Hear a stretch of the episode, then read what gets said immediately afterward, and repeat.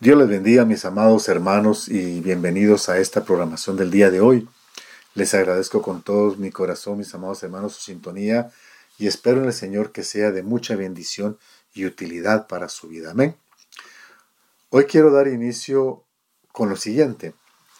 Este es el tiempo de que su fe sea sanada. Quizás usted ha dejado de orar porque no recibe una respuesta o cree no recibir respuesta, pero hoy Hoy le quiero decir, mi amado hermano y hermana, que no tenemos un Dios mentiroso, porque si así fuera, Él no pudiera ser Dios. Amén. Pero es necesario tomar decisiones hoy. Ya a unas pocas semanas de que este año 2022 termine, necesitamos tomar decisiones. Decisiones de cómo va a ser su vida, cómo va a ser nuestra vida, cómo va a ser su carácter, su intimidad con Dios. Recuerde que Dios ya dijo. Recuerde, hermano, que ya está escrito. Él, Él, Dios, conoce el final de la historia. Eso quiere decir que a nosotros nos dio la capacidad de también conocer el final de la historia. Amén. A nosotros nos dio la capacidad, lo vuelvo a repetir, de también conocer el final de la historia. En Jeremías capítulo 29, verso 11 dice, porque yo sé los planes que tengo para vosotros, declara el Señor, planes de bienestar y no de calamidad, para daros un futuro y una esperanza. Amén. La Reina Valera del 60 y otras versiones dicen, para daros el final que esperáis. Dios conoce el fin de la historia. Conócelo tú también. Esto me trae a, recordar, hermano, el testimonio o parte del testimonio de un ministro que decía que cuando él se apartó un poco del, Señor y, andaba por otros lados y, salía, hermano, de, en la noche a su casa, regresaba de madrugadas y siempre encontraba a su mamá, hermano, ah, en la mesa esperando lo que él llegara de, donde quisiera, donde fuera que él viniera. Y un día él le, preguntó a la mamá que por qué hacía eso, si sabía de que él andaba mal y que él andaba afuera, por qué siempre estaba orando por él. Y la mamá lo miraba y le decía, porque yo conozco el final de la historia. Hoy en día que el hombre predica la palabra, gracias al, Señor y a las oraciones de, de aquella mujer. Entonces, Dios conoce el fin de la historia. Entonces, es tiempo que usted también lo conozca. Cuando Dios llama, hermano, no llama gente ociosa. Por ejemplo, cuando Dios formó al hombre, le dio una tarea de cuidar a la creación, de poner un orden de gobierno en ella. Siempre tenemos que estar ocupados al pendiente de lo que Dios tiene y requiere de nosotros. Amén. Eso es una realidad. Nosotros siempre tenemos que estar ocupados, hermano, al pendiente de lo que Dios tiene y requiere de nosotros. En Romanos capítulo 12, verso 3 dice, digo pues, por la gracia que me es dada, a cada cual que está entre vosotros, que no tenga más alto concepto de sí que el que debe de tener, sino que piense de sí con cordura, conforme a la medida de fe que Dios repartió a cada uno. Amén. Y es de eso que, vamos a hablar hoy, de la medida de la fe. Dios nos ha dado a todos una medida de fe, según lo que la palabra nos dice. Todo lo que Dios da es por medidas, según lo que la palabra dice. Es decir, Dios nos da dones, nos da unción, nos da gracia, nos da bendiciones, nos da finanzas, autoridad, nos da poder y nos lo da en una medida. En la medida que conforme podamos llevarlo o sobrellevarlo.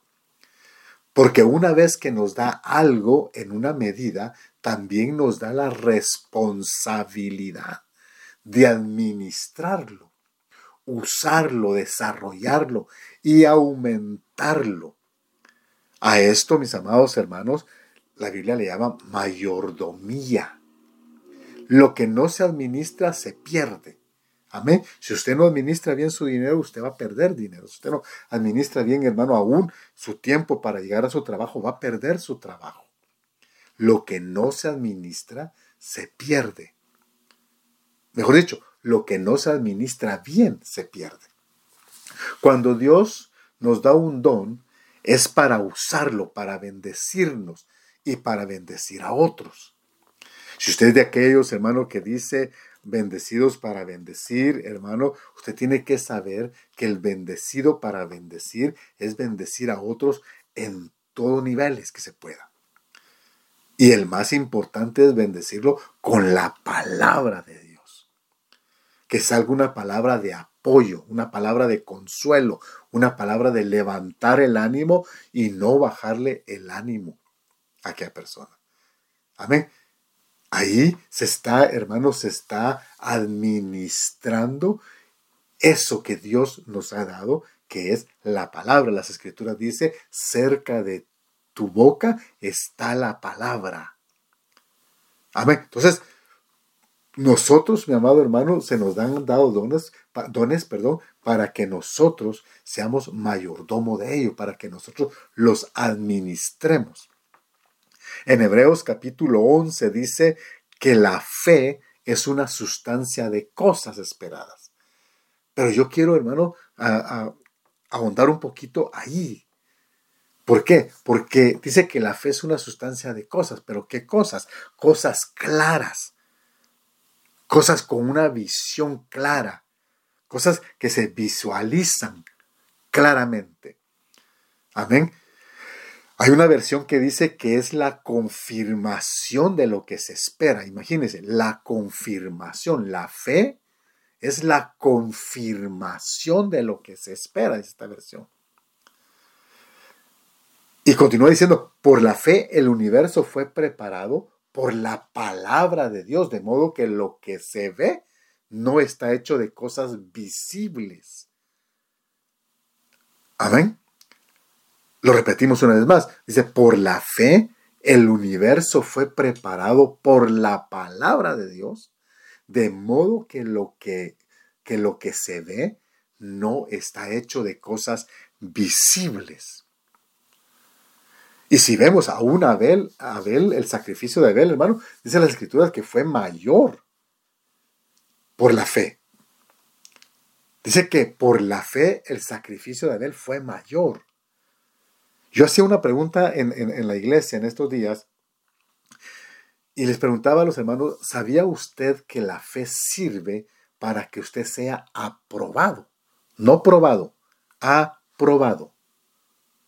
Vuelvo a repetir la pregunta, ¿sabía usted que la fe sirve para que usted sea aprobado? Dice las escrituras, aquí mismo en Hebreos 11, dice que por ella, por la fe, fueron aprobados los antiguos. Es tremendo esto, hermano, cuando, cuando nosotros estamos hablando de la fe, hermano, y miramos que la fe no es solamente el creer en, en, el futuro, hermano, sino que creer que hay cosas, hermano, que la fe produce que son mayor todavía, como en el caso de Abel, por ejemplo. A ver, y yo estaba pensando en esto, que aún, hermano, en, nuestras alabanzas, hermano, por la fe que nosotros tenemos, hermano, nuestra alabanza pueda que sea mayor aún, hermano. Y aún la escritura dice que somos mayor, todavía mayor, hermano, que pudiera ser nuestra alabanza aún mayor que la alabanza de los mismos ángeles. Amén. Entonces, hermano, entonces Abel, su sacrificio, hermano, por la fe fue mayor. Entonces la pregunta es que si sabíamos que, que somos aprobados a través de la fe. A ver, que si somos aprobados a través de la fe. Le decía al principio que estamos a punto de terminar este año.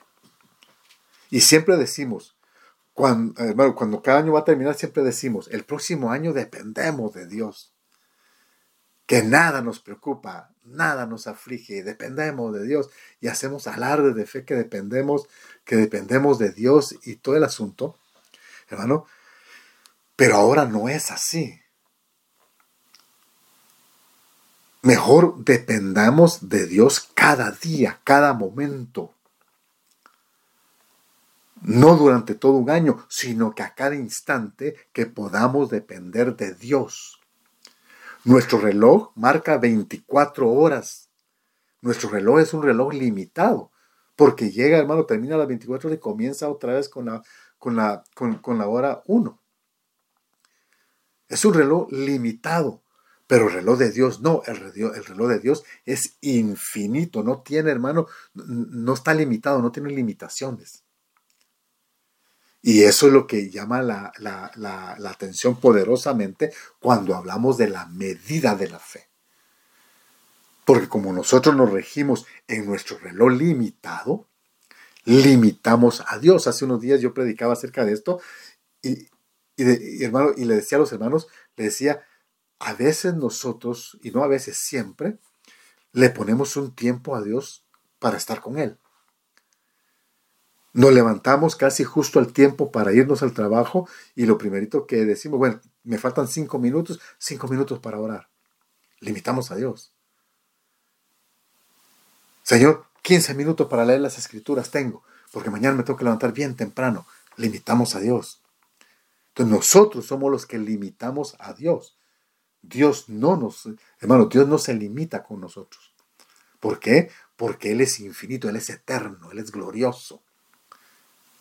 Amén. Entonces, nosotros vamos y debemos de depender a cada momento, en, hermano, en cada instante, cada segundo, depender de Dios. Tal vez tuviéramos que tener la capacidad, ¿verdad?, de, de agradecerle al Señor cada segundo, que pasa por la respiración, ¿verdad? Amén. Aleluya. Bueno, entonces, pero veamos un poquito más acerca de la fe.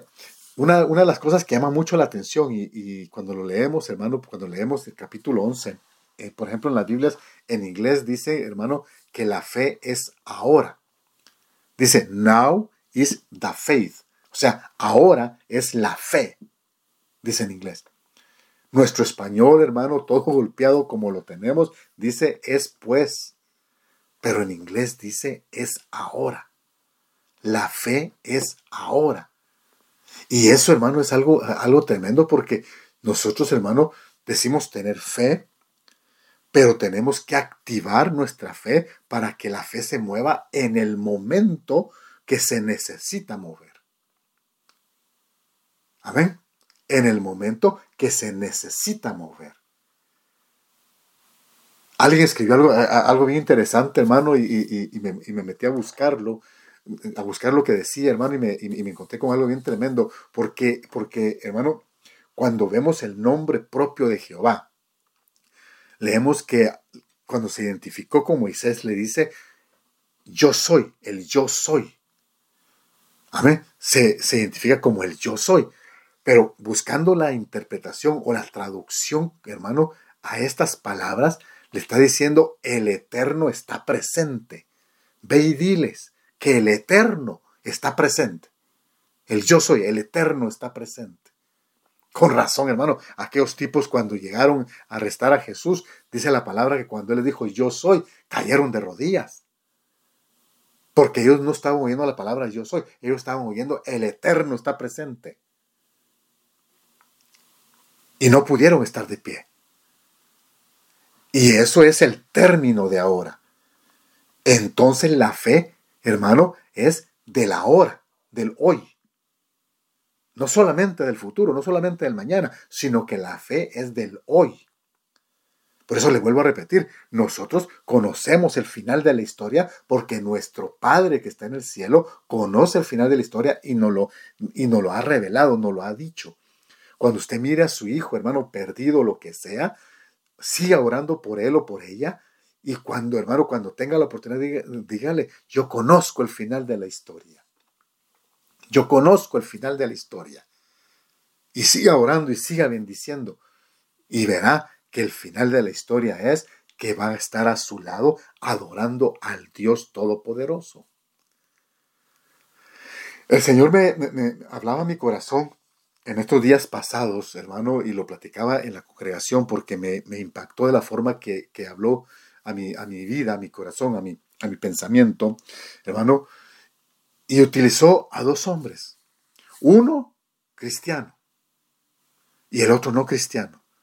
Yo no sé si a usted le ha pasado que a veces Dios habla más por los que no conocen del Evangelio que por los que conocen del Evangelio. ¿va? Yo no sé si a usted le ha pasado, hermano, que a veces un inconverso le hace más sentido a su vida en el espíritu de lo que está diciendo que pudiera hacerle quizás alguien que conoce del Señor. Pero en este caso, hermano, estos dos hombres, el primero hermano cristiano, lo estaba oyendo hablar.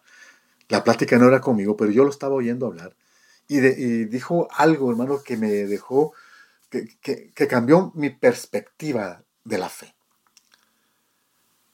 Hablando, hermano, decía, deja de hablar de lo que fue, de lo duro que fue el momento del ayer. Usted sabe que hay gente que no olvida, en todas las pláticas tiene que sacar las dificultades del ayer.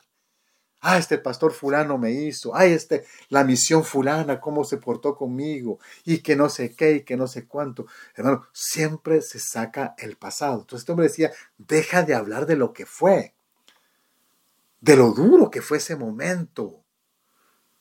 Y comienza a hablar de lo que Dios está haciendo hoy y hará de ahora en adelante en tu vida. Porque la, hermano, parte de la fe no es hablar del pasado, es hablar, hermano, del momento en adelante. Esa es la fe. Que nosotros, hermano, nos miremos en el momento y miremos lo que Dios está haciendo hoy. Hoy. En el momento. Alguien me decía, hermano, me decía que se estaba, no quejando, pero, pero eh, estaba comentando, decía, he perdido ya varios dientes, que no sé qué, y ahora uso una placa y que no sé cuánto. Y le decía yo, pero agradecele al Señor que tienes tus dos bracitos y tus dos piernitas. Agradecele al Señor de que tienes respiración, que puedes respirar y tienes aire en tus pulmones. Agradecele al Señor de que estás completo para adorar y darle la honra y la gloria al Señor. Amén. Gloria al Señor. Entonces, hermano, entonces, entonces, hablar de lo que fue, hermano, y de lo duro que fue el, el momento del ayer, eso, hermano, es perder el tiempo. Pero ahora, mi amado hermano y hermana, nosotros hemos ganado el tiempo. Amén. Hemos ganado el tiempo.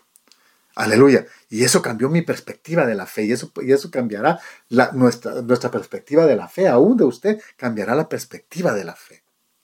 Podemos pedirle al Señor algo sabiendo que es para el futuro. Como Marta, por ejemplo. Marta sabía que su hermano iba a resucitar en el futuro. Amén. Y llega el Señor y, le, la corrige. Pero también, hermano, hay algo en las escrituras que nos, que nos muestra, hermano, que, que la fe, hermano, que la fe es para el ahora, para el ahora de nosotros. ¿Se recuerda usted, se recuerda usted cuando estaban en la barca y, casi se hunde la barca y se ahogan y, y, todo el asunto y despiertan al Señor, hermano, temerosos y, y con pánico y, todo? Y dice que el Señor se levanta y lo primero que les dice es, hombre de poca fe, y reprende a la mar. Enmudece a la mar y a los vientos. Esa fe que ellos necesitaban era para el momento. Otra escena, él viene con sus discípulos, hermano, y ve a los que estaban, a los que se habían quedado, viene con tres de sus discípulos y mira a los que se habían quedado, hermano, que estaban tratando de sanar o liberar a un hombre, hermano, a un joven, y ven que no pueden y se lo traen al Señor y el Señor, hermano, el, Señor eh, reprenda al demonio, es liberado aquel joven, hermano, y le preguntan, Señor, ¿por qué no pudimos? Y el Señor los corrige en el aspecto de la fe. Quería, quería decirles al Señor, la fe, por muy chiquita que sea, es para hoy, para el ahora, que está la necesidad. Amén. Y le decía que el Señor me había hablado a, través de estos dos hombres, y el segundo hermano era a través de un inconverso. Este hombre, mi amado hermano, este hombre, era un hombre que había sido de negocios, y, pero todos sus negocios habían fracasado. Todo negocio que él emprendía fracasaba. Y tenía una, su zapatería. Y la zapatería no era la excepción. Estaba fracasada. Y ahí trabajaba su esposa. Y en una ocasión llegó una persona, hermano, llegaron a visitarlo, y él no tenía nada que darles de comer, y se fue a un lugar donde vendían uh, pollos asados. Y llegó a aquel lugar y le decía, y, le decía al dueño que le vendieran los pollos, y el dueño se rehusó. El dueño le, le, dijo, no, no puedo venderte porque mi meta son 100 pollos y yo ya vendí los 100 pollos ya no puedo venderte más, ya no puedo poner un pollo más a la parrilla porque mi meta son 100 pollos. Que el hombre se fue, hermano, buscó unos tacos o lo que fuera para llevarla a su casa, hermano, y pasaron varios meses. A los meses, hermano, vuelve a llegar la familia a visitarlo. La misma escena que el hombre va, hermano, es un poquito más temprano, son tipo 4 o 5 de la tarde, y él dice, pues todavía no ha vendido los 100 pollos, yo voy. Y fue, y la respuesta fue la misma. Tú sabes que yo, mi límite son 100 pollos y no vendo más. ya vendí los 100. Pero ahora había algo diferente, porque aquel, joven, aquel hombre cuando sale de ese lugar y va a comprar otra comida, hermano, otra comida para, para, para darles de, de comer a sus visitas, se le cruza un pensamiento. Los pollos que él no venda, los vendo yo. Y se fue a su casa, se fue con su esposa y le dijo, no vas a vender más zapatos, ahora vamos a vender pollos. La historia, hermano, es demasiado larga para contarla, pero a mí lo que me impactaba era ese, esas palabras. Los pollos que él no venda, los vendo yo. Y otra cosa que decía, yo no voy a la iglesia a pedir, voy a la iglesia a agradecer. Llegó, remató, mi amado hermano, los zapatos con, con los zapateros de, su área donde él vivía, le dieron como unos 30 mil pesos, ahorró 15, 15 mil y, con 15 mil compró sus parrillas y todo el, el, asunto. Y llegó el momento de que ya casi iba a abrir, pero no sabía cómo ponerle al lugar. Amén. Y cuando nosotros oímos hablar de este hombre, hermano, que, que se llama ah, Francisco Ochoa, bueno, nosotros oímos hablar de este hombre, ni siquiera sabemos quién es. Y un amigo le sugiere, le dice, aquí en la región hay un hombre que tiene un restaurante y le puso el caballo loco, ¿por qué no le pones el pollo loco a tu restaurante? Y ahí comienza una larga historia, pero hermano, lo que a mí me conmovió en mi alma y mi corazón es, hermano, que los pollos que él no venda, los vendo yo. Y me quedé pensando, lo que aquel no quiera hacer, lo voy a hacer yo. Lo, a donde aquel no quiere ir a predicar, voy a ir a predicar yo. Donde aquel no quiere ir a visitar, voy a ir a visitar yo. Donde aquel no quiera atender, ahí voy a ir a atender yo. ¿Por qué? Porque he sido llamado a no ser un hombre ocioso y habilitar mi fe y poner, y, y poner la fe, hermano, y poner la fe viva, poner la fe, hermano, activada la fe, hermano, activada, la fe del hoy. No la fe del futuro, no la fe del mañana, la fe de hoy. La fe de hoy. Y ese es el problema que ha pasado por mucho tiempo. Si el pastor no va, yo no voy a ir. Si el hermano fulano que está encargado no lo hace, yo no lo voy a hacer. No, mi amado hermano, se acabó ese tiempo. Que este 2023 sea un tiempo de decisiones. Que este 2023, mi amado hermano, sea un tiempo decisivo para nosotros. Si nosotros, hermano, estamos predicando la palabra, que sea, hermano, nosotros como predicadores, que sea un tiempo para atender las ovejas y no para pastorearnos nosotros mismos. Es algo bien tremendo porque no podemos pastorearnos nosotros mismos. Entonces debemos de pastorear la grey que Dios nos dio, hermano, y llevarlo, y llevarlo, hermano, a que activen su fe. A que se acabe el no puedo. A que se acabe aún las enfermedades físicas. Hermano, muchas veces, hermano, en las congregaciones, muchas veces es porque el hermano o la hermana no no sabe cómo salir de problemas en los que está. Aún hasta eso debemos de enseñar. Porque aún hasta eso o para eso nos sirve la fe. Aún para eso nos sirve la fe. Y eso es la bendición que nosotros debemos de, de marcar y de tener. Bendito sea el nombre de Jesucristo. El punto principal es que nuestra fe tiene que ser activada para que sea fe de la hora, de este instante. No estoy hablando del alarde de fe.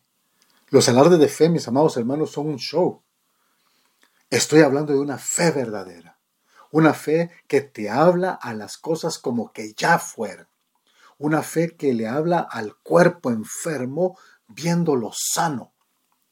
Leímos en Hebreos capítulo 11 que dice que por la fe el universo fue preparado. Es una palabra poderosísima si nosotros nos ponemos a ponerle atención. Que por la fe, dice que por la fe el universo fue preparado. Amén. Fue preparado por la palabra de Dios, sigue diciendo. De modo que lo que se ve no está hecho de cosas visibles. Esa es la fe. Esa es la fe del hoy, que se manifiesta el poder de Dios en cosas no visibles. Bendito sea el nombre de nuestro Dios, de nuestro Jesucristo, bendito, aleluya. Por allá venía Juan y Pedro quitados de la vida, platicando a saber de qué, y se encuentran con un paralítico. Usted recordará la historia. Este paralítico estaba pidiendo limosna, pero ellos le dan algo más grande que unas cuantas monedas. Ellos le transmiten la fe a este hombre. Le dicen, lo que tenemos, lo que tenemos, te damos. Ellos no lo sanaron. Ellos dieron la palabra de fe. El que lo sanó se llama Jesucristo, aleluya, bendito sea el nombre del Señor.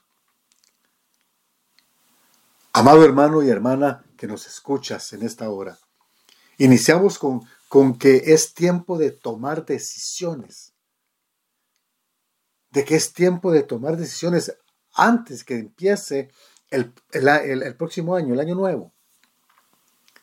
Quizás los cultos, hermano, por muy alegres que los planeen, los que los de la alabanza, no tiene efecto ya contigo. Ya no tiene efecto contigo. ¿Por qué? Porque al salir de ahí regresas a una realidad.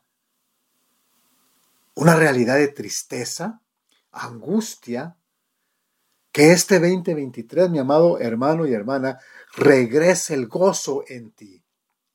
Quizás eres un servidor de la congregación, yo lo he dicho muchas veces, quizás eres un servidor de la congregación, pero ya no tienes gozo para servirle al Señor.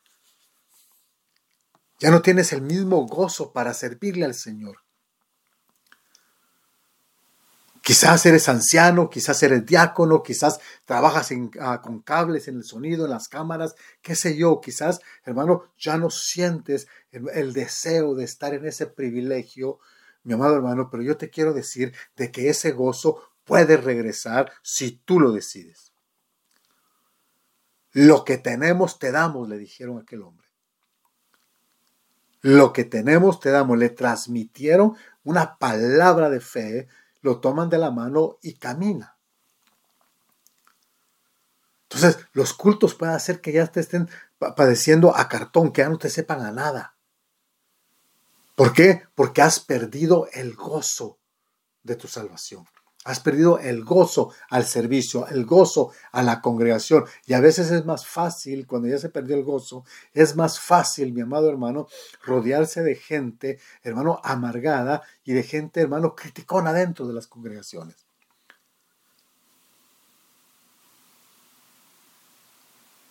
Hay un salmo, hermano, en el Salmo 51, que dice, restitúyeme el gozo de tu salvación y sosténme con un espíritu de poder.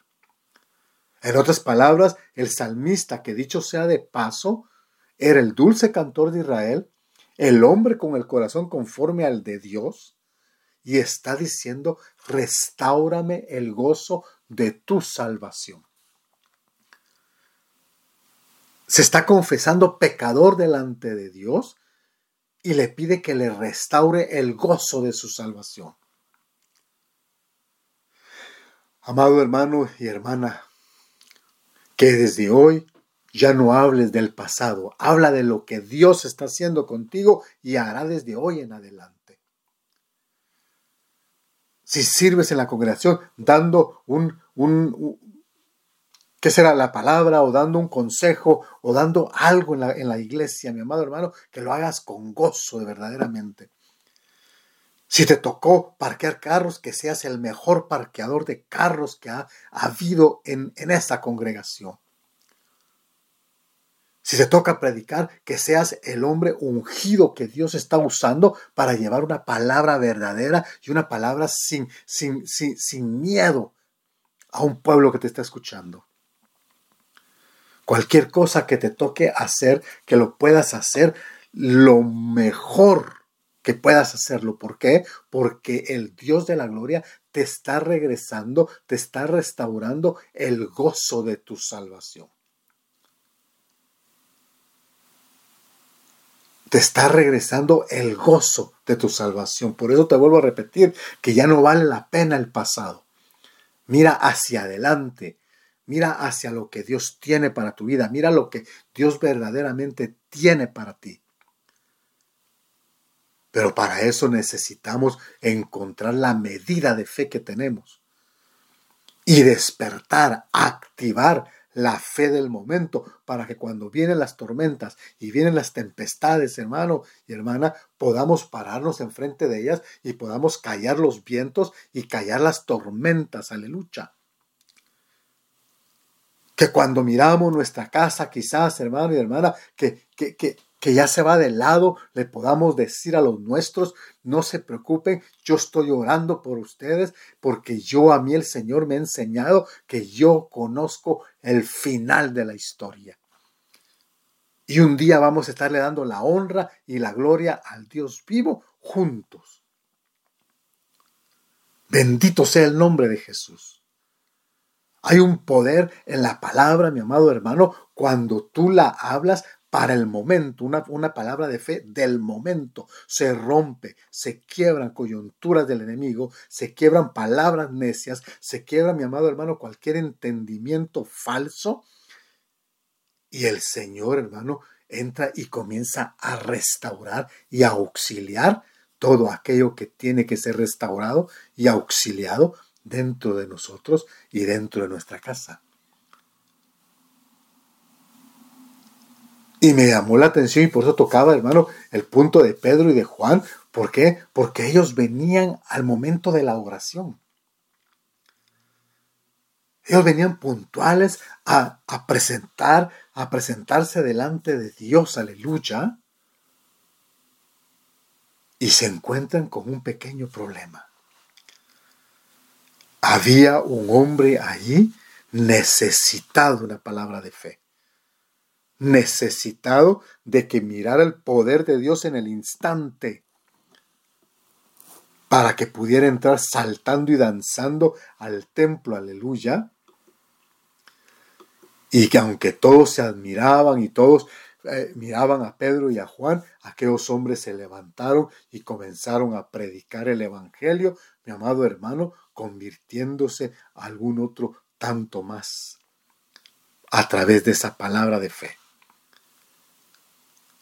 Ya no pienses si fulano mengano no lo ha alcanzado. No, una cosa te digo, tú alcanzarás. La misma Biblia nos dice, hermano, que nosotros haremos cosas aún más grandes de las que Jesús hizo. Y yo siempre me he preguntado, ¿qué cosas son más grandes que las que Jesús hizo? Pero sin embargo le digo, mayores cosas que estas harán ustedes. Y esa palabra es la que tenemos que meter en nuestra alma y en nuestro corazón, aleluya. Ahí en tu trabajo, hermano, si estás pintando, sé el mejor pintor de casas, hermano, que pueda haber. Si estás cocinando en un restaurante, el mejor cocinero que pueda haber. Aunque sea en un McDonald's que estés, hermano, ah, trabajando, siéntete que tú eres un, hermano, un chef. ¿Por qué? Porque la palabra de fe que está en ti va a dar testimonio no solamente a los que te ven, sino que va a dar testimonio al Dios vivo. Y eso es lo que dice la palabra. Eso es lo que dice, hermano, las escrituras, que por la fe los antiguos, hermano, los antiguos fueron aprobados por Dios. Fueron aprobados por Dios. Yo estoy consciente, y tú también, hermano y hermana, que ellos no vieron muchas cosas, pero la fe que ellos tenían, el Señor, hablando de Abraham, le dijo a Abraham, vio mis días y se gozó. Quiere decir de que aunque, aunque no estaba sucediendo, Abraham estaba viendo lo que venía y la gloria de Dios que venía. Yo te quiero dejar con este pensamiento. Encuentra la medida de fe que tienes tú y activa, despierta la fe del momento también, la fe del hoy. La fe del hoy. Porque esa fe, mi amado hermano y hermana, la tenemos que explorar y la tenemos que encontrar. Ahí donde quiera que estés, yo no sé cuál será la situación en la que te encuentras, no sé cuál será, hermano, el, el problema fuerte que tú puedas tener, pero ahí donde estás,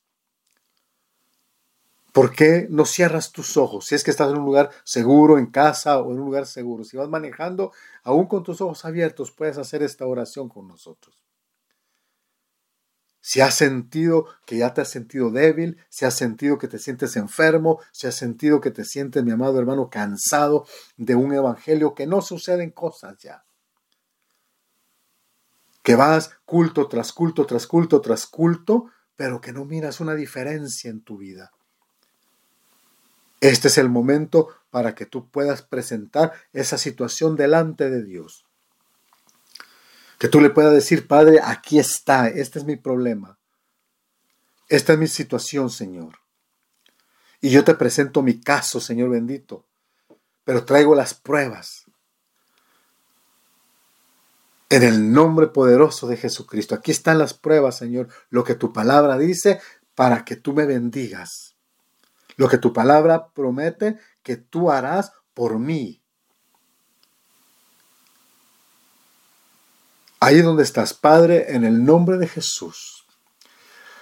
Señor de la Gloria, venimos orando, Señor bendito, por todo aquel que está escuchando este mensaje, aquel necesitado, aquel enfermo, Señor amado. Tu palabra dice que tú eres el sanador divino. Tu palabra dice que tú eres su sanador. Tu palabra dice que en la cruz llevaste todas las enfermedades. Tu palabra dice, Señor eterno, de que tú auxilias al necesitado. Señor de la gloria, en el nombre poderoso de Jesucristo. Hoy, Señor de la gloria, yo te pido, Padre Santo, que auxilies a mis hermanos. Cualquiera que sea la necesidad, Señor amado, alguna enfermedad, Cualquiera, Señor bendito, que esté desanimado, que esté, Padre Santo, pasando por situaciones adversas, ahora, Señor de la Gloria, que el poder de tu palabra se mueva, Señor eterno, y toque a cada uno, por nombre, Señor amado, por nombre. Cada uno representa una familia. Que tú lo visites, Señor de la Gloria que tú visites su casa, que tú visites su hogar, que tú visites a sus hijos, que tú visites al esposo, a la esposa, Señor amado. En el nombre poderoso de Jesucristo. Señor eterno, que la palabra de fe, Señor bendito, toque las almas y toque los corazones, Señor amado. Aquel que necesita reconciliar, Padre Santo, perdona sus faltas, perdona sus pecados. Señor bendito, restaura el gozo de su salvación. Aquel Señor bendito que necesita conocerte, Señor de la gloria, ahí donde quiera que se encuentre, toca su, su corazón, toca su vida, Padre Santo, Señor de la gloria, Padre eterno, manifiéstate a su vida, Señor amado, en el nombre glorioso de Jesucristo. Si tú quieres entregarle tu corazón a Jesucristo, simplemente hazlo. No te quedes callado, hazlo. Dile, Señor, yo quiero entregar mi corazón. Y comienza a platicar con Él. No hay una oración que, que se pueda repetir para hacerte salvo. Solamente es entregar tu corazón. Tomar esa decisión de tomar, de, de entregar tu corazón. Tú que estás reconciliando igualmente, pide perdón por lo que hayas hecho. Y el Dios de la gloria que es, que, que está listo para perdonarte, te ha de perdonar y te ha de restaurar, mi amado hermano, en el nombre poderoso de Jesucristo. Bendito sea el nombre del Señor. Aleluya. Bendito sea el nombre de Jesús. Amén, mis amados hermanos. Bendito sea el Señor. Esperamos que el tema haya sido de bendición para tu vida y que sea lo que sea que estés pasando, todo lo tiene bajo control el Señor. No hay nada de lo que tú estás pasando que otro no lo esté pasando.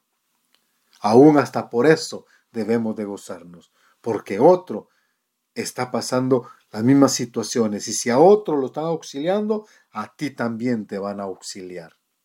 Aleluya. Que Dios te bendiga. Será hasta el próximo jueves, si Dios lo permite, con un mensaje más de la palabra del Señor. Para que estés pendiente, hermano. Estaremos uh, trayendo unos mensajes de, de fin de año prácticamente para que sea de beneficio para mi vida, para tu vida, para la vida de los tuyos. Amén. Que Dios te guarde, que Dios te bendiga siempre. Esa es nuestra oración.